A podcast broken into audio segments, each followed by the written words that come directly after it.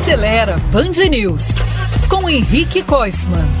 E o Salão do Automóvel de Genebra, um dos mais importantes do mundo, quem diria, foi parar na Península Arábica, mais precisamente em Doha, capital do Catar. Na Suíça mesmo, o salão não acontece presencialmente desde 2019, antes da pandemia. A ideia era que voltasse em fevereiro deste ano, tendo uma espécie de continuação menorzinha no país árabe no segundo semestre. Só que, pelo visto, o país dos queijos furadinhos, bancos discretos, relógios e canivetes de mil e uma utilidades está deixando de ser também o país dos lançamentos de novos modelos de carros. Daí que entre os dias 5 e 14 de outubro, mais de 30 marcas como Toyota, Lexus, Porsche, Volkswagen, Lamborghini, Kia, Audi, McLaren, Mercedes e outras tantas vão desfilar os seus futuros modelos lá nas Arábias, pertinho dos postos de petróleo.